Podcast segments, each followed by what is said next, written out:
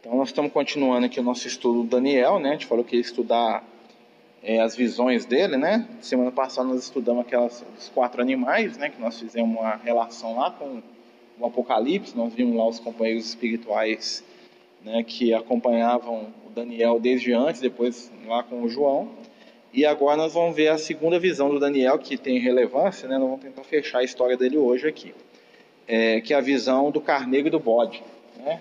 Carneiro e bode, nós vamos lembrar lá de Jesus, né, quando ele vai separar né, as pessoas entre os cabritos lá e as ovelhas, né, porque o, o caprino, né, a ovelha, o bode, né, a cabra, são os animais que são muito próximos ali do povo de Israel, por quê? Porque eles eram pequenos, né, e tanto a cabra quanto a ovelha, eles comem qualquer coisa, né, e ah, eles têm dois simbolismos nesses animais aqui. O primeiro é que o, o cordeiro, que é o símbolo da paz, né, da mansidão, porque o cordeiro é mais pacífico, né?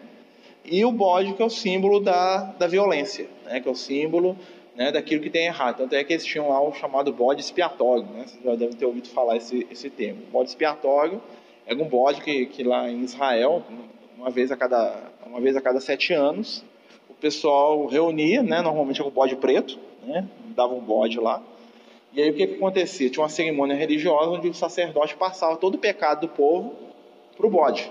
Né? Por isso que ele era o bode expiatório. Né? Então tudo que todo mundo fazia errado ficava sobre lá o bode e depois eles botavam o bode preto para fora e apedrejavam o coitado do bode até a morte.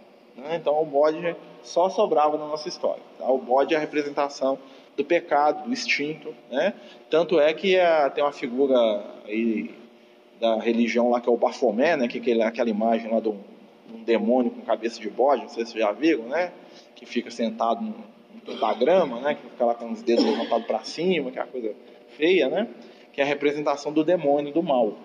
Né, e já o cordeiro é a representação da espiritualidade. Haja visto que Jesus é identificado como o cordeiro, né, não só pela questão da morte dele, né, por sacrifícios fizeram uma uma ligação, e o Daniel vai ter uma visão com esses dois amigos aí. Ele vai falar assim, ó, é, no terceiro ano do reinado do rei Belzazar, de novo, o mesmo rei, né, da visão anterior, eu, Daniel, tive uma visão, depois daquela que eu tivera a princípio. Ou seja, ele teve uma outra visão. A visão aqui é um desdobramento mediúnico, né, só para a gente fixar. Ele está saindo do corpo e ele está vendo alguma coisa espiritual que vai ter algum impacto aqui para a gente aqui hoje. E ele vai falar assim, ó, quando a visão me veio, pareceu-me estar na cidadela de Suzã, que é província de Elão, e vi que estava junto ao rio Ulai, ou seja, ele saiu do corpo, né? E ele se viu numa cidade que fazia parte ali do reino da Babilônia, onde é que ele vivia, né, da Babilônia ali da época da Assíria, aquela coisa toda, e ele se viu transportado para esse lugar. Para ele, ele estava naquele lugar. Normalmente, né, ele estava ali em estado de desdobramento espiritual. Ele dormiu, saiu do corpo e foi lá. Então levantei os olhos e vi, e eis que um carneiro estava diante do rio, o qual tinha dois chifres, e os dois chifres eram altos, mas um mais alto do que o outro, e o mais alto subiu para o último. Então ele viu um carneiro, né? e esse carneiro estava perto do rio. Né? Lembra que o carneiro representa a espiritualidade superior. Né? Lembra o que, que significa água? Matéria. Matéria. Né? Então ele viu um carneiro, né? Que estava perto das águas, ou seja, algum espírito superior está vindo encarnar. Ele está prevendo o nascimento de algum ser iluminado. E esse carneiro tinha dois chifres. Tá? Qual que é o simbolismo do chifre? O chifre é o poder. Só que um chifre era maior que o outro. Ou seja, ele tinha mais poder de um lado do que do, do outro. Ele tinha poder tanto. Por que, que é dois? Dois é a dualidade, a matéria e o espírito. O físico e o, o plano físico e o plano espiritual né? a vida e a morte, o homem e a mulher, o dia e a noite. O, sempre dois vai simbolizar essa dualidade, essa mudança, essa, essa ligação aí de, do, vamos dizer assim, do contraditório, do complementar, né? o yin e o yang. Tá? Então o número dois ele representa isso, que ele vai trazer contradição. Mas um lado dele é maior do que o outro. Aí ele vai continuar aqui. Ó. E vi que o carneiro dava marradas para o ocidente, e para o norte, e para o sul e nenhum dos animais lhe podia resistir, nem havia quem pudesse livrar-se do seu poder. Ele, porém, fazia segundo a sua vontade e assim se engrandecia. O que é da amarrada? É da chifrada. Então o carneiro atacava para o norte, né? o carneiro atacava para o ocidente e ele atacava para o sul. Olha que interessante. Né? O norte é a Europa. Tá? O ocidente somos nós aqui, ó. É o lado dali da, da, da Itália para cá, nós estamos no ocidente, vamos dizer assim. Né? E o sul é a África. Por que, que esse carneiro não dava amarradas para o Oriente? Porque no Oriente ele não tinha né, vontade ou não tinha desejo de se manifestar. Quem que é o carneiro? É Jesus. Quais são as marradas? É a difusão do Evangelho. Ou seja, o Evangelho veio para o norte, né, tomou a Europa, vocês lembram lá as viagens do Paulo, que ele foi para Roma, né, depois na Idade Média toda a Europa era cristã, vocês lembram disso? Né? Ele foi para a África, né, tem uma época lá que nasceu Santo Agostinho, no, no, norte da África, né? tinha lá no Egito, tinha lá em Alexandria, tinha centros cristãos. Depois o Evangelho, quando teve a descoberta, vamos dizer assim, da América, né? veio né? da Inglaterra, veio de Portugal, veio para onde? Para aqui, para essa região aqui. Mas o Evangelho ele nunca cresceu muito no Oriente. Né? Nunca houve um trabalho, assim, nunca houve um país, por exemplo, a, a, a China, a Índia, o Japão, aqueles países que são do Oriente, nunca tiveram um crescimento muito expressivo da, da doutrina cristã. Então ele concentrou desse lado aqui, depois nós vamos entender por quê. Aí ele está ele tá, ele tá contando isso, assim, ó, vai vir alguém, vai reencarnar, tá? simplificando, vai, vai nascer alguém, essa pessoa vai trazer uma mensagem que ela vai sobrepujar, lembra que ele está brigando com os outros? Ou seja, ele vai entrar em outros campos e ele vai vencer todo mundo foi bem o que aconteceu com o Evangelho. Na época do, dos apóstolos, o que acontecia? Roma, a Grécia, o mundo todo estava lá naquelas, no paganismo. Né? Adorava vários deuses, aquilo acabou, o cristianismo engoliu aquilo tudo. Né? Quando ele veio aqui para a América, tinha um monte de cultos dos índios, dos maias, dos astecas. O que aconteceu? Chegou o cristianismo, tomou conta de tudo. Na África, pelo mesmo modo. Né? Chegou lá a colonização, aquela coisa, o cristianismo meio que tomou conta ali, de uma grande região da África. Até vir né, o bode. O bode vai chegar depois. Aí deu bode. Quando der bode, vocês vão ver que o bode está até hoje aí na nossa, no nosso pé. Ó. Estando eu observando, eis que um bode vinha do ocidente sobre a terra, mas sem tocar o chão. Esse bode tinha um chifre notável entre os olhos. Tá? Então, do ocidente, de lá para cá, veio um bode. E o bode vinha correndo, e o bode tinha um chifre no meio do olho. Chifre é o quê? O poder. O que é, que é o poder no meio do, do olho assim? Ele era assertivo. Ele tinha um poder bem direcionado, bem apontado, sabia o que estava fazendo. Aqui, ó, olha só. Dirigiu-se ao carneiro que tinha dois chifres, o qual eu tinha visto diante do rio, e correu contra ele com todo o seu furioso poder. Então veio o carneiro, veio o bode, eles vão se encontrar. É o cristianismo encontrando com outra força, qualquer islamismo. Lembra que depois, 400 anos depois de Jesus, nasce o Maomé, né? Qual é a missão do Maomé? O Maomé renasce na Terra com a missão de reviver o cristianismo e fazer um cristianismo para os árabes. Tá? Era esse o papel do Maomé quando ele reencarnou. Aí, quando ele reencarnou, ele esqueceu mais ou menos a missão dele, ele criou uma religião baseada no Deus lá, no mesmo Deus do Moisés, só que a religião dele deixou de lado os preceitos cristãos. Ele falou: não, vou inventar uma coisa que é melhor que isso. Jesus é muito bom, mas Jesus vai ser mais um aqui na minha lista aqui. Então ele não, ele não reviveu o cristianismo. Ele tentou fazer uma coisa nova e essa coisa nova, o que, que aconteceu? Entrou em choque com o cristianismo, isso espiritualmente falando. E como entrou em choque espiritualmente, né, dado a limitação das pessoas encarnadas, o que, que aconteceu depois? Entrou em choque materialmente também, porque teve as cruzadas, lembra das cruzadas? Que são as guerras religiosas entre os cristãos né? E os muçulmanos que duraram quase mil anos aí. Até hoje nós estamos vivendo esse período aí, né? Com o muçulmano estranho cristão, né? Homem-bomba, terrorismo, né? Os, os árabes também não podem falar bem da gente porque, né? É, os americanos bombardearam lá a Líbia, bombardearam lá o Líbano, né? Então, assim, não tem muita paz, né? Nós estamos falando no nome de Jesus também, não, não estamos muito santos, não, porque a gente vai lá jogar bomba neles de vez em quando. Quando eu falo isso, é a cristandade, né? através do, dos seus países aí. Viu chegar perto do carneiro e, enfurecido contra ele, o feriu e lhe quebrou os dois chifres. Pois não havia força no carneiro para lhe resistir. Mas o bode o lançou por terra e o pisou aos pés, e não houve quem pudesse livrar o carneiro do poder dele. O que, que aconteceu? Eles foram brigar. Quem ganhou? O bode. O que, que aconteceu? As cruzadas começaram a acontecer, né? E, de, da, da, e 90% das cruzadas foram derrotas para o cristianismo. Por quê? Porque eles estavam errados. O poder, por quê? Porque eles foram se atacar. E hoje o que, que acontece? Qual que é a religião que mais cresce no mundo? Então o, o, o carneiro está debaixo dos pés do bode. Tá?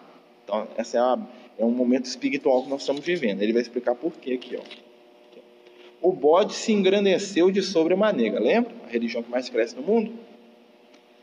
E, da sua, e, e, a, e na sua força quebrou-lhe-se o grande chifre. Em seu lugar saíram quatro chifres notáveis para os quatro ventos do céu. Ou seja, ele começou a crescer, cresceu tanto que o chifre quebrou e nasceu um quatro. O que, que significa? Apontou para todo lado. O islamismo começou a difundir pelo mundo. Tá? Ele se engrandeceu demais. De um dos chifres saiu um chifre pequeno e se tornou muito forte para o sul, para o ocidente e para a terra gloriosa. Terra gloriosa é Jerusalém. Tá? Ele está falando o quê?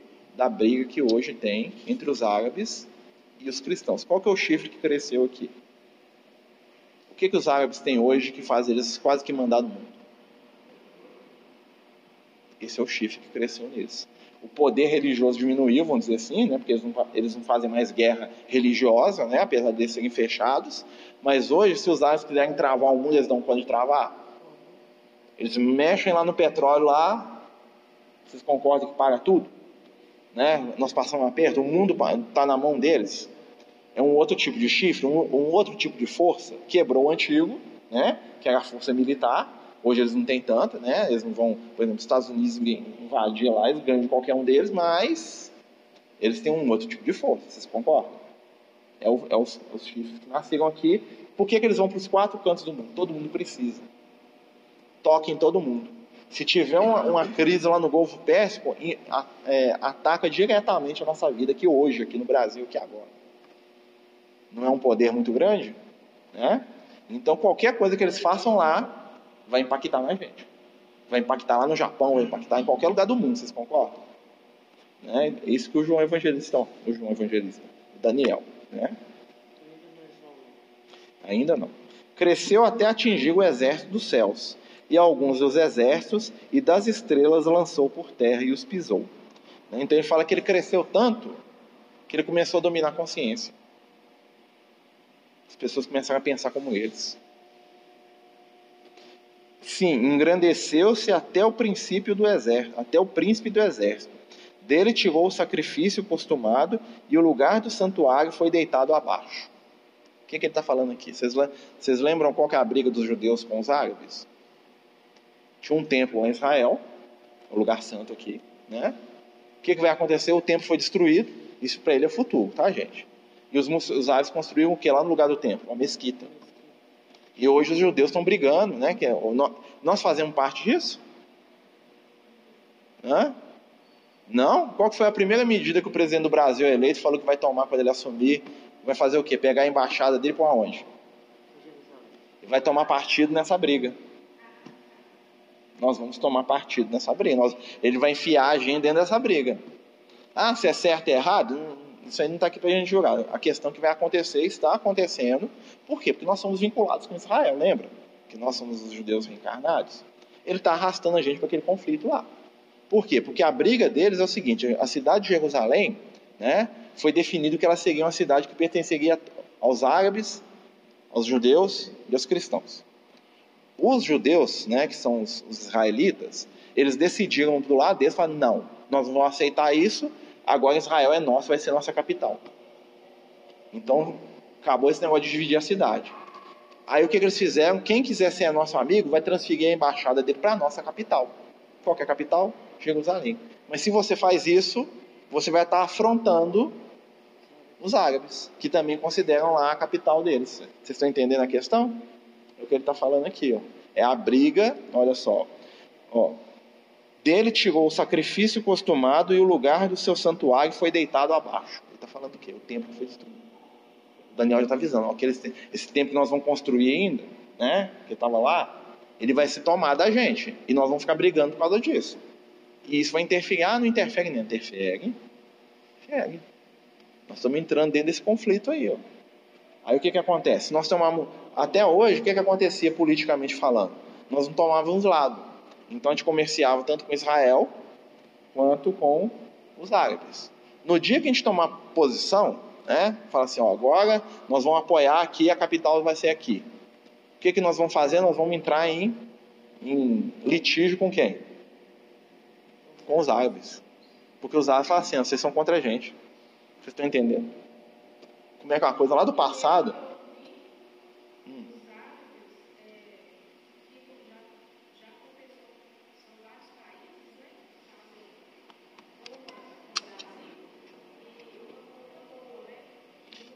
Isso aí. Isso aí. Mas o que, que Israel é? Israel é mais forte lá. Militarmente, politicamente, economicamente, Israel dá um banho em todo mundo. Tanto é que quando Israel foi construído, teve uma guerra lá que todos eles reuniram contra Israel e ganhou de todo mundo. Foi a guerra dos seis dias. Né? Em seis dias, Israel derrotou todos os árabes. Né? E falou: se vocês vierem aqui, vocês vão ver. E eles estão armados com bomba atômica ainda. Israel é uma potência. Exatamente. É isso que o pessoal está de olho para fazer acordo com Israel. Eles querem que Israel traga tecnologia para o Brasil. Né?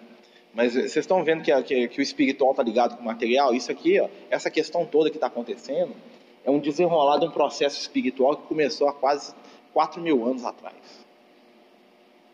Uma briga que nasceu lá e que a gente fala assim, mas não tem nada a ver com isso. Você que pensa. Você que pensa. Vocês vão notar que existe uma influência muito grande.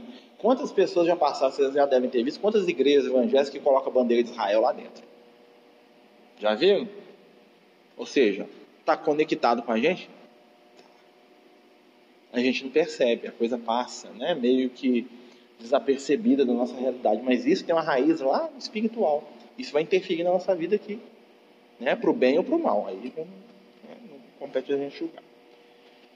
Ah, o exército lhe foi entregue com sacrifício por causa das transgressões, deitou por terra a verdade. Ah, tá. Depois ouviu um santo que falava, e disse outro santo àquele que falava: Até quando durará a visão consumada do sacrifício e da transgressão assoladora? Visão na qual era entregue o santuário e o exército a fim de que sejam pisados. Ele falou: Até quando vai durar esse conflito? Quanto tempo vai demorar? Ele vai falar aqui, ó. Até, ele me disse, até duas mil e trezentas tardes e manhãs e o santuário será purificado. Duas mil tardes e manhã. Vão lembrar? Um dia para Deus é como? Mil anos. Então vai durar. Quanto que vai durar esse conflito? Do, do jeito que está, vai durar para sempre. Por quê? Porque a questão ali não é material, é espiritual.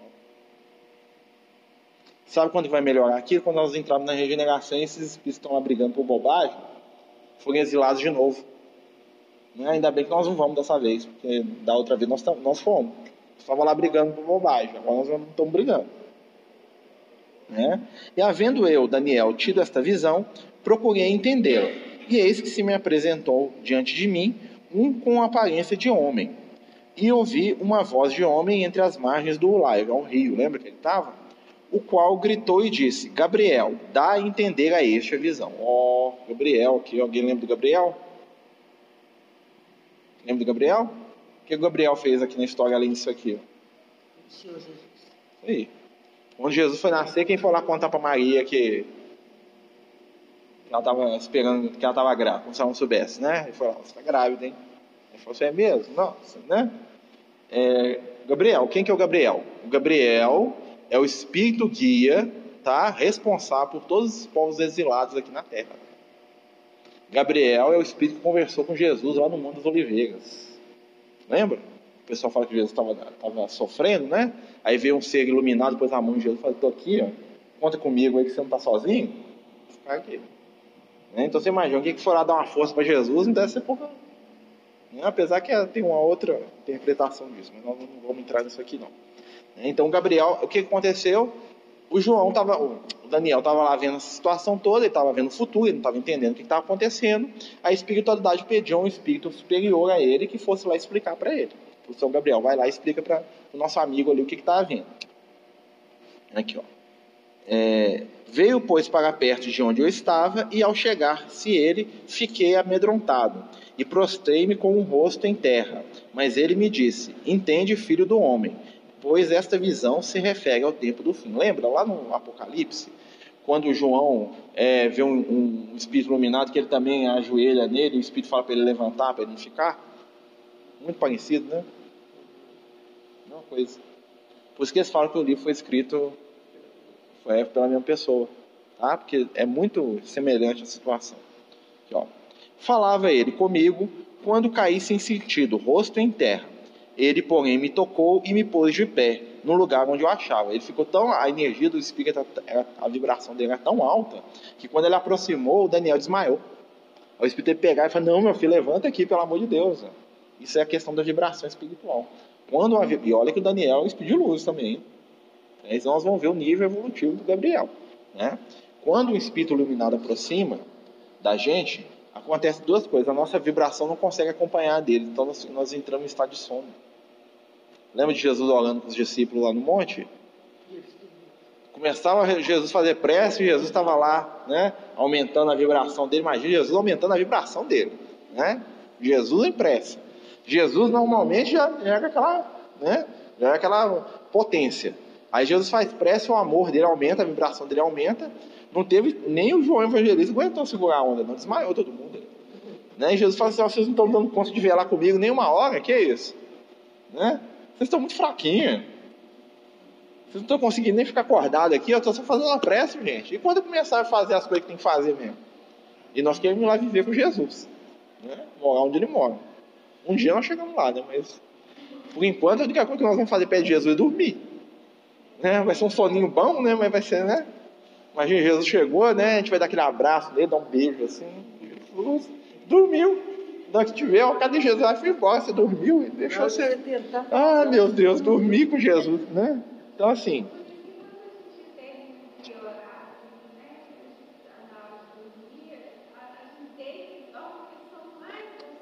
Muitas vezes a gente, a gente não consegue fazer prece durante o sono também por causa de questão de vibração. Como nós não estamos acostumados com vibrações mais superiores, a tendência é que a gente entre em estado de sono e como a gente já está cansado também do dia a dia, o que acontece? Junta tudo, a gente dorme. Muita, isso acontece também em reunião mediúnica, tem companhia que dorme sempre na reunião mediúnica.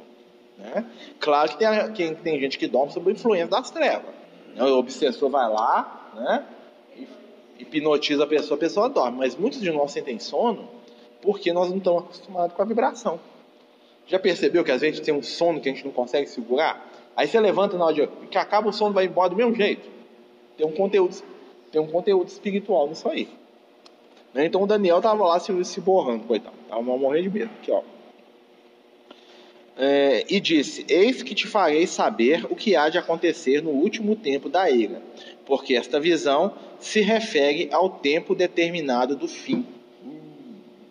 Essa visão se refere ao tempo do fim, ou seja, ele está falando do que? Do futuro. Qual que é o tempo do fim, gente? Nossa. O fim, né? O que, que é o fim? O fim é quando uma era acaba para outra iniciar. Não está acontecendo isso com a gente agora? Nós estamos saindo da prova de expiação e nós estamos entrando no momento quê? Da regeneração. Ou seja, a visão que ele está tendo aqui, que parece que nós estamos cercando, falando é, mandioca aqui, falando bobajada aqui, essa visão aqui tem a ver com a gente hoje encarnado aqui no século 21. Que é um momento que está acontecendo a transição né, entre a prova expiação e a regeneração.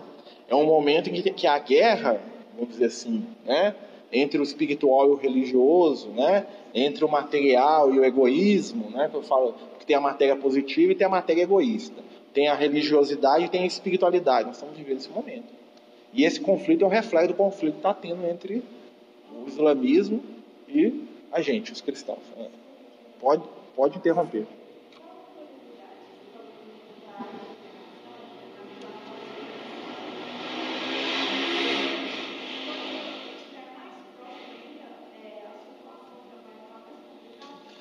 Oh, a questão da regeneração acontecendo é o seguinte: o que, que os, os, os, amigos espirituais falam para a gente? O Kardec ele, ele define né, esse momento como se fosse uma onda gigante que vai arrastar todo mundo. Ele fala assim que o progresso, ele chama de progresso, ele, fala, ele dá o um nome de a, a, era do progresso, né? que aliás ele achava que ia começar lá com ele já, lá no século XIX. De certa maneira começou, né? porque o progresso científico avançou demais. Hoje nós vivemos num mundo que é, é um mundo dos sonhos perto da época dele, né? Naquela época lá ele ficava lá admirado lá que tinha um telégrafo lá que mandava, né, uma mensagem telegrafada a 100 quilômetros.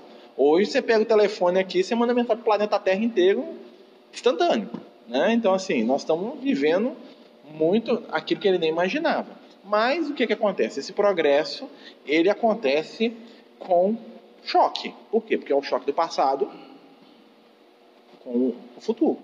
E o passado, né, o, o antigo, não quer desaparecer, inclusive dentro da gente. Quando a gente fala o que é o antigo, o antigo é a nossa forma de viver, de pensar, de sentir. Não é? O que é o novo? O novo é a, é a mensagem do Evangelho, que a gente não introjetou ainda.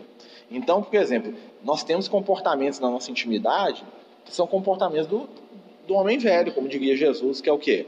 É, é a nossa descrença, é o nosso cansaço, é o nosso desânimo. Né? Um amigo espiritual fala assim da energia da amargura. Né? Ele fala que hoje nós temos que ter muito cuidado, porque nós estamos vivendo um momento que a energia da amargura está tomando conta. A energia da amargura é aquela energia que faz com que a gente esteja sempre ranzinza, desanimado, tudo vai dar errado, tudo é ruim, as pessoas são, são ruins mesmo, só vê o negativo das coisas, né? Qualquer ideia que seja positiva que se lança, já quer engolir aquela ideia porque não vai dar certo. Tem sempre um monte. E você vai conhecer a energia da amargura quando, numa palavrinha mágica, o mas. Quando você começa a falar alguma coisa positiva, alguém te interrompe e fala assim, mas lá vem. Lá vem a paulada para poder destruir o positivo. Né? Então, por quê? Porque dentro da nossa mente, psicologicamente falando, está tendo uma briga mesmo. Né? Porque o mundo até hoje, o que, que ele pede para a gente? O mundo até hoje ele fala para a gente o quê? Materialismo, aparência exterior, sucesso, né? E aí vem a espiritualidade e fala assim, ó, materialismo é ilusão, aparência exterior, tudo que é exterior é feito para acabar, né? E o sucesso do jeito que vocês pensam é derrota. Mas tudo pede isso. Que é um mundo mais. Hoje nós vivemos num mundo onde o que importa é estar tá bem na foto. Não é? O mundo do Instagram, do Facebook, não é? O que, que, o que, que ele está falando para a gente o tempo todo? Esteja alegre, sorridente e bonito. Não é isso? Ou seja, o que importa é o que está na foto, não o que está no seu coração. E ao mesmo tempo, quanto mais a pessoa faz isso, mais vazio os corações estão. Mais doente a alma está, mais necessitado de luz espiritual nós estamos. É o momento que o, que o Gabriel está falando aqui para o Daniel. É nós aqui, é tudo a ver com a gente. Vamos falar, Cacá.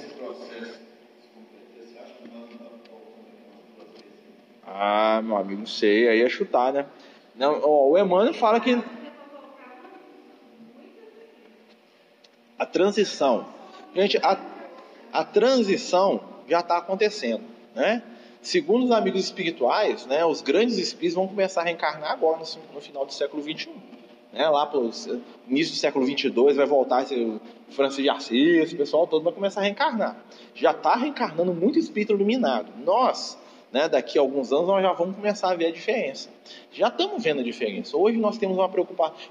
O que está acontecendo hoje? Nós estamos vivendo um momento de desequilíbrio. Né? Então hoje a gente valoriza às vezes muita coisa emotiva e às vezes a gente despreza o outro. Hoje, por exemplo, até 50 anos atrás, não existia esse amor pelos animais que existe hoje, não. Né? Não existia, não. Só que aí o que, que aconteceu? Reencarnaram vários espíritos com amor à natureza, aos animais. Só que o que aconteceu? Nós fomos pelo, pelo fator do desequilíbrio. Está tendo uma idolatria com o animal. Entendeu? Então hoje, nós estamos adorando um animal com consciência culpada. Tipo, assim, eu te massacrei tanto tempo, eu te mastiguei tantas encarnações, eu quero te dar todos os beijinhos que eu não te dei. Qual que é a tendência que aconteça? Como a, o pêndulo foi lá para o lado, a tendência é que a coisa equilibre. Quando que a coisa vai equilibrar? Não é quando eu vou. Porque antes a gente só valorizava o ser humano, aquela coisa lá do, do Gênesis, né? O homem pode fazer o que ele quiser com a natureza e com o animal. Hoje nós valorizamos só a natureza e o animal e falamos assim, o homem tem que se lascar porque o homem é ruim, feio, né? e tudo de errado do mundo é o homem. Nós vamos chegar num ponto que vai ter equilíbrio, que nós vamos amar o animal como nós amamos o ser humano. Isso que é equilíbrio. Então, entendeu? Nós, é o caminho do meio. Tudo que é novo, ele joga para um lado. Nós temos que chegar no equilíbrio. Quando a gente conseguir ver os animais como nossos irmãos iguais, né? E da mesma forma que eu me dedico lá aos meus cachorrinhos, né? Eu aprender a me dedicar ao meu irmão, que é bem mais difícil, aí vai ter equilíbrio. Nós estamos num momento de jogar para o outro lado ainda, mas isso vai equilibrar. Por que está acontecendo isso? Porque tem carregando um monte de espírito que estão puxando a nossa evolução. Nós estamos ali, nós ainda não ajustamos. A regeneração vai começar de verdade quando tiver ajustado a coisa. Hoje nós estamos indo muito para lá ou muito para cá. Vocês não percebem isso? Nós estamos vivendo um pêndulo. Né? Queria falar.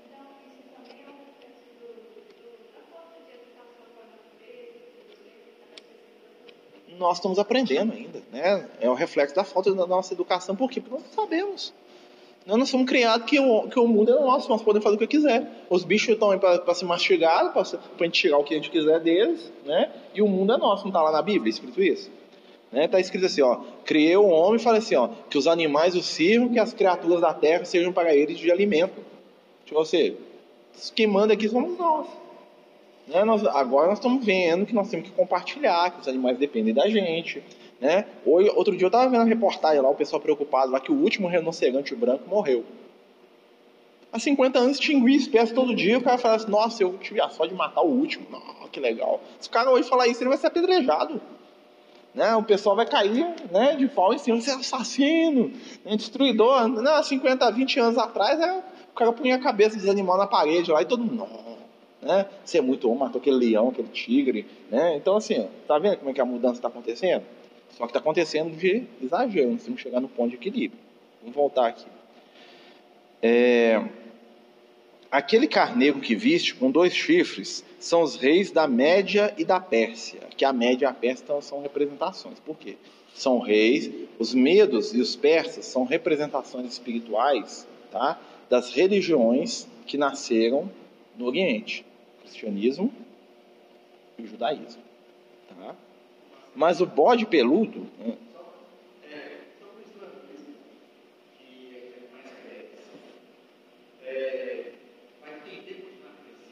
Por enquanto, sim, porque o islamismo atende ao desejo da maioria das. Porque o islamismo é uma religião que ela não prega caridade, né?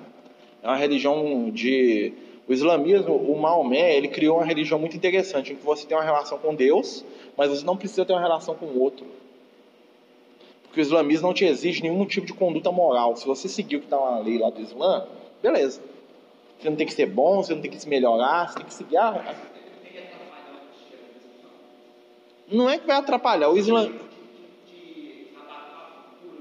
Eu não acredito que vai abafar porque o evangelho ele, ele é superior em vários aspectos. Não que eu esteja né, desmerecendo. Tem muita coisa boa no islamismo. O que aconteceu é que o Maomé, quando ele criou o islamismo, ele saiu daquilo que a espiritualidade queria para ele. Ele é um espírito missionário que falhou na missão. Ou seja, ele cumpriu a missão de maneira, é, vamos dizer assim, falha. Ele criou uma religião, ele deu para o pessoal um senso de divindade, deu a ideia do Deus único, que são coisas positivas, né, que eles não tinham. Né? Ele tirou aquele povo todo lá da, da violência, porque as religiões que tinham na época eram religiões que sacrificavam a pessoa, matavam criança. Né? O islamismo é contra isso tudo. Eles têm uma devoção espiritual muito grande. E existe uma espiritualidade muito grande no islamismo. O que falta ao islamismo é exatamente aquilo que o, o, o Maomé não deu conta de fazer, que é colocar os preceitos do Cristo ali no meio. Se ele juntar, a coisa vai, vai acontecer. E isso vai acontecer naturalmente. Porque os conceitos. Eu, eu não vejo que eles vão ser retirados. O problema, porque o problema não é a religião, o problema são as pessoas. Então, as religiões mais rígidas, elas falam ao coração das pessoas mais rígidas. As religiões mais dogmáticas vão atrair pessoas que gostam de dogma, vocês concordam comigo? As religiões mais livres vão atrair pessoas de pensamento livre. Né? Por que a gente está na doutrina espírita? Porque, de certa forma, a doutrina espírita ela trabalha com a gente uma, uma visão mais liberal da vida, vocês concordam? Apesar que tem muito espírita aí que acha que deve estar achando que está no islamismo, né? que está lá né, ditando regra para os outros, né? mas isso aí é pontual. A doutrina espírita em si não prega isso. Muito pelo contrário. Né? Tudo que é trabalhado na doutrina espírita é que é a liberdade de consciência, é a responsabilidade pessoal, mas isso ainda é início, mas já está caminhando. Né? E o que está acontecendo, gente? A mesma tecnologia que nós vemos hoje aí, às vezes como dificuldade, vai ser o fator de integração. Porque hoje as pessoas não ficam só escutando o que o líder delas fala. Então, o que um fala, o que o outro fala, o futuro vai ser uma mescla. O que ficar de bom de cada religião é que vai sobreviver a essa mudança aí. É o que tem de bom da Igreja Católica, é o que tem de bom do islamismo, é o que tem de bom do budismo, é o que tem de bom das religiões lá da Índia, é o que tem de bom do cristianismo, é o que tem de bom na, da gente aqui na doutrina. Isso vai sobreviver no futuro. Daqui mil anos vai ter casa espírita, mas não, gente. Se preocupado se não tomar que. Se tiver, nós estamos muito errados. Daqui mil anos vai haver o quê? Um senso de espiritualidade comum. A grande vitória que vai provar para a gente, né? Que nós estamos no mundo regenerado vai ser o fim da religião. Mas que vai, quando a religião acabar, vai ser o nascimento da espiritualidade. Tá? Então, assim, a doutrina espírita, ela não se preocupa em ser religião no sentido clássico da coisa, apesar de que nós fazemos dela religião. Né? A proposta da doutrina espírita é espiritualização, é bem diferente de religiosidade. Porque a espiritualização é íntima, a religiosidade é do lado de fora. Aí que nós vamos ver a diferença do que é ser espírita para o que não é ser espírita. Né? Por exemplo, nós pegamos lá companheiros que se dizem espíritas. Aí você chega num determinado local lá, vamos dizer assim, que a pessoa constrói, e tem mais coisa exterior do que conteúdo íntimo. Então ali existe mais o que? Religiosidade, menos espiritualidade. São, né? Tanto é que no nosso lar não tem templo religioso. Porque lá e lá tem lugar mais espiritualizado? Para nós aqui hoje? Não tem. Né? Então o que, que nós. O que, que é o mundo do futuro? É o nosso lar. Nós temos que caminhar para aquilo ali, para aquele tipo de organização. Lembra? Vamos lá. O bode peludo é o rei da Grécia. Uh, o chifre grande entre os olhos é o seu primeiro rei. Tá? O que, que a Grécia simboliza? Racionalidade. O que, que o islamismo trabalha? Racionalidade. Os árabes né, foram, né, na, no passado, os seres que trabalhavam a matemática, ciência, medicina, engenharia, arquitetura, eles, eles andaram mil anos na frente né, dos europeus. Por quê? Porque eles são os herdeiros espirituais da Grécia. Lembra do povo grego? Né? Quem, os árabes, os, os, os, pessoal que vivia tentando invadir a Grécia. Tem até aquele filme lá, Os 300 de Esparta, já viu a história? Né? Que é o quê? É os árabes tentando invadir. Não os árabes que eu falo, os persas, nem era árabe do jeito que a gente pensa, né? Os persas, babilônica, a coisa toda. Por quê? Porque eles tinham um desejo de se apropriar da racionalidade grega. O que, que aconteceu? Esses espíritos da Grécia começaram a reencarnar lá. Muito racionais, muito inteligentes, muito sábios, né? Por vocês terem ideia, enquanto na Igreja Católica, né, ó, na Igreja Católica, na Idade Média, na época do Francisco de Assis, 90% da população era analfabeta, tá? Na cidade de Constantinopla, né, que tinha virado, que tinha sido dominada pelos árabes, 80% da população era alfabetizada. Enquanto 90% das pessoas na Europa né, não sabiam o nome de, de dez cidades, os árabes estudavam matemática, filosofia, astronomia, ciência. Vocês estão entendendo por que, que eles são os herdeiros da Grécia aqui? Então eles têm conhecimento, eles têm valor para dar. Né? Então é uma guerra de ignorantes contra sábios, porque eles venciam sempre.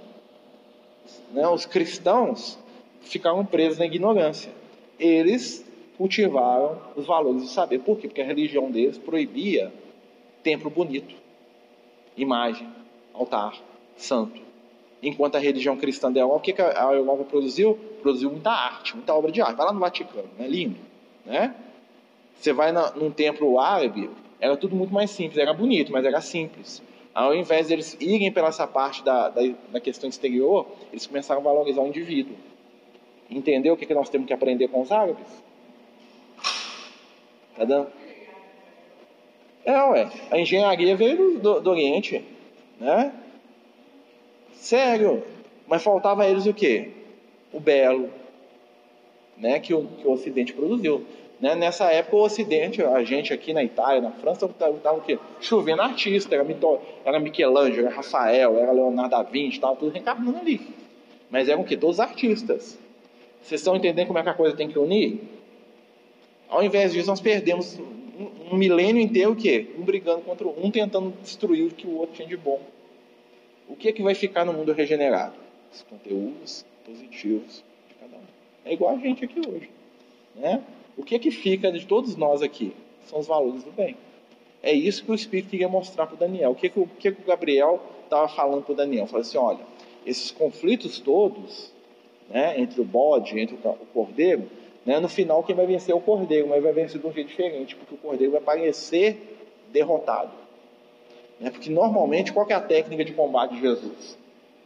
É o amor, é a briga. Né? O cristianismo não pode fazer guerra santa. Nós fizemos. Os cruzados. Né? A gente fala ah, que os árabes decretaram lá jihad, lá, a guerra santa. Nós também decretávamos jihad, nós só chamamos de cruzado. Uma coisa. Então, o que a gente tem que fazer? A gente tem que diminuir para que o Cristo cresça na nossa intimidade.